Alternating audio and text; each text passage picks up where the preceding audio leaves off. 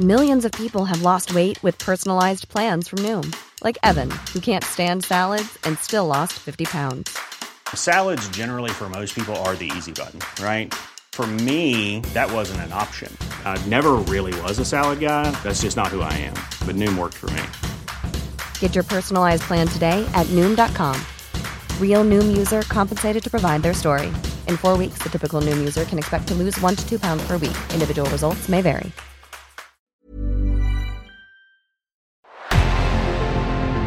Revenant à la lampe à huile, je ne crois pas au modèle Amish. Uh, there is one more thing. Don't try to be too smart. Pay taxes when, when you have to pay taxes. Je ne peux pas répondre à, à, votre question, Monsieur le Président, parce que je n'ai pas de monde connecté. And that was a big mistake, and I'm sorry. Welcome to the Cybertruck Unveil. Voilà, je suis localisé en Allemagne. Signaux faibles, le podcast de siècle digital qui décode l'actualité du numérique. Bonjour à toutes et à tous, nous sommes le mercredi 12 avril 2023 et voici tout de suite les signaux faibles du jour. On commence avec l'évolution de Twitter. Le réseau social pourrait fusionner avec X-Corp à un pas de plus vers une super application. Nous parlerons aussi Chine et intelligence artificielle générative. De nouvelles arrivent sur le marché alors que leur encadrement se renforce. Uber ensuite qui vend sa participation dans la super application Karim et enfin, Doctrine, la start-up française est rachetée par le fonds américain Summit Partners. Voilà, maintenant vous savez tout, ou presque, il nous reste encore à décoder ces actualités. Bonne écoute. Twitter pourrait fusionner avec X-Corp prochainement, ou plutôt le réseau social pourrait changer de nom. Et oui, Twitter n'existe officiellement plus, la société étant intégrée à une autre entité appelée X-Corp sous la tutelle d'Elon Musk. Cette fusion a été révélée dans des documents judiciaires déposés dans le cadre d'une action en justice intentée contre l'application. Alors selon ces documents, je cite, Twitter a fusionné avec X-Corp et n'existe plus. X-Corp est une société privée constituée au Nevada dont le siège social se trouve à San Francisco, en Californie. Bon, au moins ça a le mérite d'être clair, hein. Mais ce qu'il y a de notable, c'est la raison de ce changement. Elon Musk souhaite créer une super application, comme WeChat en Chine c'est-à-dire une application qui regrouperait tout un tas de services, de la partie réseau social au e-commerce, en passant par la navigation Internet et la messagerie instantanée, sans oublier par exemple les jeux vidéo. Et donc, on le sait depuis un certain temps, Elon Musk rêve d'une telle application, qui porterait le nom éventuellement de X. Ce changement du côté de Twitter renvoie donc à cette volonté. D'ailleurs, le milliardaire fantasque a déjà déposé l'URL x.com, en octobre 2022, au moment de son rachat de Twitter, il a évoqué la création d'une application similaire à WeChat, donc une super app. Et l'idée n'est pas si folle que ça quand on y réfléchit. Elon Musk a déjà l'expérience des systèmes de paiement numériques et de réseaux interconnectés, surtout que pour survivre, Twitter va devoir muter rapidement et fortement. Sans oublier qu'il a aussi expliqué à la Morgan Stanley Tech Conference vouloir intégrer une fonctionnalité de paiement dans le réseau social, il a affirmé qu'il était possible de faire de la plateforme la plus grande institution financière du monde, rien que ça. Rappelons qu'Elon Musk est aussi le cofondateur de X.com, racheté et absorbé ensuite par PayPal. Bref, depuis plus de 20 ans, Elon Musk rêve de créer une entité financière qui passerait quasiment exclusivement par Internet. Aujourd'hui, il rêve de ça, mais aussi de l'intégrer dans une application où seraient réunis une multitude de services. Et Twitter a fait un pas de plus en ce sens. Ça bouge sur l'intelligence artificielle du côté de la Chine. Entre les entreprises qui lancent leurs IA de type ChatGPT et le pouvoir qui veut strictement encadrer le secteur, il y a pas mal de choses à dire.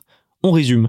Commençons avec les GPT-like. Nous en avions déjà parlé, Alibaba travaille sur sa propre intelligence artificielle générative et le géant chinois a annoncé par la voix de son directeur général, Daniel Yong, que cette IA sera prochainement intégrée à tous ses produits Tongyi Qianwen, c'est le nom de l'IA, sera dans un premier temps intégré à DingTalk, la plateforme de travail collaboratif et de développement d'applications. Et il n'y a pas qu'Alibaba. Parlons rapidement de SenseTime Group. La société a présenté une série de nouveaux services, tous liés à l'intelligence artificielle. Le directeur général, Xu Li, est monté sur scène pour faire la démonstration de ce modèle d'IA baptisé SenseNova, ainsi que d'un chatbot grand public appelé SenseChat. Comme ChatGPT, SenseChat pourrait également aider à écrire du code, mais surtout, c'est désormais une entreprise de plus dans la course mondiale aux IA génératives, les Américains ne sont plus seuls. Reste à voir si les Chinois arriveront à rattraper leurs rivaux malgré les sanctions et les restrictions américaines sur les technologies. Ce qui est sûr, c'est que le gouvernement a fait du développement des IA l'une de ses priorités. D'ailleurs, en parlant du gouvernement, Pékin ne compte pas laisser proliférer les IA sans encadrement. La Chine prévoit d'exiger un examen de sécurité des services d'IA générative avant de les autoriser à fonctionner. De quoi jeter un peu d'incertitude sur les IA de type ChatGPT dont nous venons de parler. Et oui, seront-elles autorisées à fonctionner? Les fournisseurs de services devront s'assurer que le contenu est exact, qu'il respecte la propriété intellectuelle, qu'il n'est pas discriminatoire et qu'il ne met pas en danger la sécurité nationale. Les entreprises devront également étiqueter clairement le contenu généré par l'IA. En 2021, la Chine a déjà édicté des règles pour encadrer le secteur de l'IA. Ces règles obligent notamment à ce que les systèmes d'intelligence artificielle soient sous contrôle permanent de l'homme et restent à son service. Pour la Chine, tout le défi sera donc de réussir à devenir un pays leader dans l'IA tout en subissant les sanctions américaines et en encadrant strictement leur développement. C'est décidé, l'unité de au Moyen-Orient vend sa participation dans la super application Karim à la plus grande société de télécommunications des Émirats arabes unis. Karim, c'est une société de covoiturage basée au Moyen-Orient, rachetée par Uber en 2019. Sa raison d'être étant de devenir une super app. Et c'est Emirates Telecommunications Group qui va racheter la participation d'Uber à hauteur de 400 millions d'euros. Emirates Telecommunications Group, c'est aussi le premier investisseur de Vodafone. Le géant de la télécommunication a signé un accord avec Uber et avec sa filiale moyen-orientale, Karim, pour une participation de 50,03%. Uber restera un actionnaire de l'entité et gérera toujours les activités de covoiturage de la plateforme. Nous avons vu un peu plus tôt avec l'actualité autour de Twitter ce qu'est une super app, mais que propose Karim qui est censé être une super app ou du moins le devenir? Eh bien cette super application comprend une douzaine de services dont la livraison de nourriture, les envois d'argent, un service de nettoyage, de paiement de factures et j'en passe. La plateforme est présente dans 10 pays du Moyen-Orient, d'Afrique du Nord et d'Asie du Sud. Ça fait plus d'un an que Karim lève des fonds pour sa super app et s'étendre, mais avec la crise économique et la hausse des taux d'intérêt, attirer des investisseurs est devenu plus compliqué ces derniers mois. Alors ensuite, il y a deux choses qui sont à noter hein, dans ce rachat. Déjà, la diminution de la participation de Beurre peut étonner. Beaucoup pensaient que le géant américain voulait développer la super application, mais manifestement, il y a plutôt un recentrage sur la seule activité de VTC. Il y a aussi le nombre croissant de super apps en développement. Sans parler de Karim et Twitter, il y a l'entreprise algérienne Yassir, 150 millions de dollars levés en 2022, mais aussi Astratech, entreprise émirati. Il faut donc s'attendre à voir des super apps fleurir dans les années à venir, mais peut-être pas une super app made in Uber.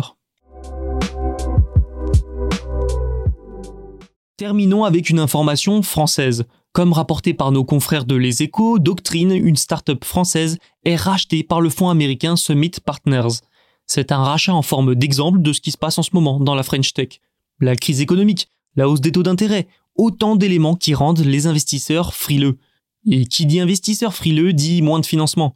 Cette baisse des investissements amène de plus en plus de jeunes pousses françaises à se tourner vers de grands groupes, voire des concurrents, pour se faire racheter. Et pour Doctrine, le montant est plutôt élevé. La startup est rachetée par le fonds américain Summit Partners pour pas moins de 120 millions d'euros, selon les échos toujours. Doctrine, c'est une société créée en 2016, essentiellement connue pour son moteur de recherche juridique, qui réunit des décisions de justice, et c'est une société rentable, avec 18 millions d'euros de revenus récurrents annuels. Quant au fonds américain Summit Partners, il a soutenu plusieurs grands noms comme Uber ou encore VP. Mais revenons sur Doctrine, qui est aussi passé par l'incubateur The Family. En 2018, Le Monde publie une enquête sur les pratiques de typo-squatting de la startup.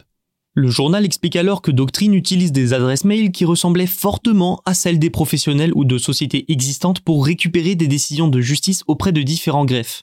Et un an après, cinq éditeurs juridiques saisissent le tribunal pour accéder aux informations confidentielles de la jeune entreprise, dans le même temps, le Conseil national des barreaux ainsi que le barreau de Paris déposent plainte contre Doctrine. Ils l'accusent d'avoir utilisé et manipulé les données personnelles d'avocats sans leur consentement. Et ce n'est pas fini. En 2020, les cinq éditeurs juridiques ont aussi assigné la société devant le tribunal de commerce de Paris pour, je cite, concurrence déloyale, publicité trompeuse et paritarisme. En février dernier, le tribunal les a finalement déboutés. Si ces affaires judiciaires sont l'autre raison pour laquelle Doctrine est connue, ça n'a manifestement pas empêché son rachat. C'est la fin de cet épisode. N'oubliez pas de vous abonner. Je rappelle que tous les podcasts de Siècle Digital sont disponibles sur siècledigital.fr et les plateformes de streaming. À demain pour un nouvel épisode.